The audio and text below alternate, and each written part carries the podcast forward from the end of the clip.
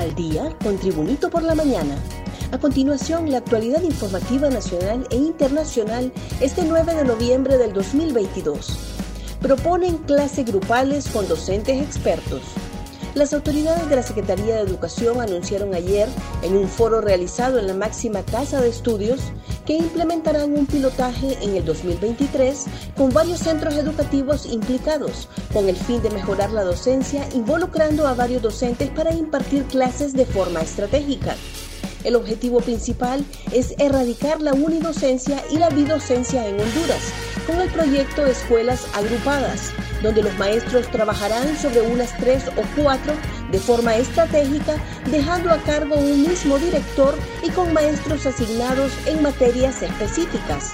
El ministro de Educación, Daniel Esponda, destacó que se va a nombrar a cuatro profesores especialistas en matemáticas, español, ciencias sociales y ciencias naturales para que se roten en estas clases. Fiscalía de Talanga presenta requerimiento fiscal por muerte de menor en Guaymaca.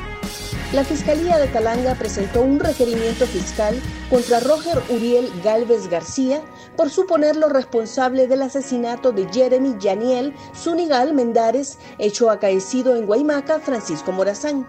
Según el informe de la Dirección Policial de Investigaciones, el fatal hecho se dio en el barrio El Ocote, cuando supuestamente Galvez García, sin mediar palabra, procedió a inferirle un machetazo a la altura del cuello al menor de edad, mientras un testigo intentó alar al menor para protegerlo.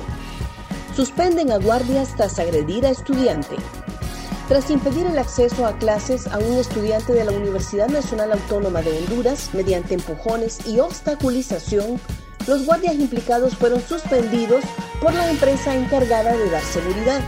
La empresa de seguridad Protection Service informó que cumplen con los protocolos emanados del Comité de Seguridad y con la intención de prevención identifican a todos los estudiantes que ingresan a Ciudad Universitaria. Según un video que circula en redes sociales, la agresión se produjo debido a que el guardia impedía el paso del estudiante a uno de los edificios ya que no portaba su carnet de identificación. Demócratas arrebatan a los republicanos las gobernaciones de dos estados. Los demócratas arrebataron este martes a los republicanos las gobernaciones de dos estados, Maryland y Massachusetts, cuando se habían dado por resueltas 23 de las 36 carreras a gobernador en juego en estos comicios. El demócrata Wes Moore se hizo con Maryland como primer gobernador negro del estado tras dos mandatos bajo el republicano Larry Hogan. Le sigue Maura Haley, la primera mujer gobernadora y abiertamente lesbiana de Massachusetts que pone de nuevo al Estado en manos de los demócratas después de dos mandatos del republicano Charlie Baker. Luis Suárez ya prepara el Mundial con Uruguay.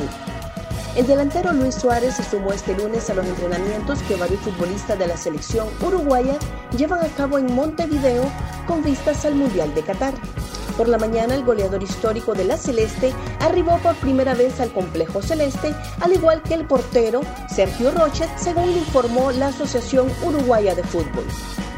Más noticias nacionales con Tribunito por la mañana. Fallece el doctor Ramón Custodio López.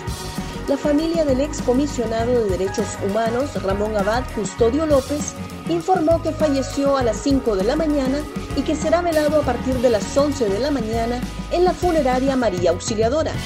Sobre la misa de cuerpo presente se estará informando en el transcurso del día. Custodio fue el fundador y presidente del Comité para la Defensa de los Derechos Humanos CODE y se enfrentó en los años 80 a los gobiernos militares y posteriormente a los primeros civiles surgidos tras el retorno a la democracia por la política de seguridad nacional.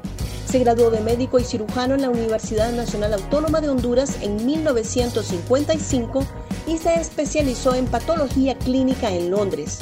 Su profesión de médico la ejerció con mucho éxito, como todo lo que hizo en su vida. Pistoleros ultiman a empresario luego de interceptarlo en carretera. Un joven empresario de la zona oriental, identificado como Josué Escoto, fue ultimado a balazos por pistoleros que lo atacaron cuando se transportaba en un vehículo desde Olancho hacia esta ciudad oriental. Se informó que el occiso transitaba en una camioneta y fue atacado a disparos por sicarios entre las zonas de El Empalme y San Diego, en el valle de Jamastrán, de donde algunas personas lo trasladaron hacia una clínica privada de Dalí, donde pereció debido a la gravedad de las heridas. Escoto era propietario del Cano Pilas Rocas, una ferretería y estaba iniciando la instalación de una pequeña fábrica de puros y recientemente había lanzado al mercado una línea de tabaco para distribución internacional. Catracha gana el Miss Folklore World Internacional. La hondureña Giselle Cáceres se convirtió en la ganadora del Miss Folklore World Internacional, evento que se realizó en Punta Cana, República Dominicana. Cáceres es originaria de la ciudad de Danlí, tiene 22 años de edad y desde pequeña ha demostrado su pasión por el baile. Actualmente forma parte del grupo de danza folclórica Xalí, que realiza presentaciones en la ciudad oriental del país, siendo uno de los mejores a nivel nacional. Alcaldía Capitalina libera áreas previo a la Navidad la Alcaldía Municipal del Distrito Central realizó un mega operativo para recuperar las áreas verdes en el Boulevard del Norte a inmediaciones del Mercado Zonal Belén en Comayagüela, con el objetivo de mantener despejadas esas áreas previo a la temporada navideña. Un total de 250 colaboradores realizaron los trabajos de limpieza como recolección de basura y desalojo de comercios que tenían invadida la mediana de la vía para posteriormente reforestarla con los árboles que se cultivan en los viveros municipales. Gracias por tu atención.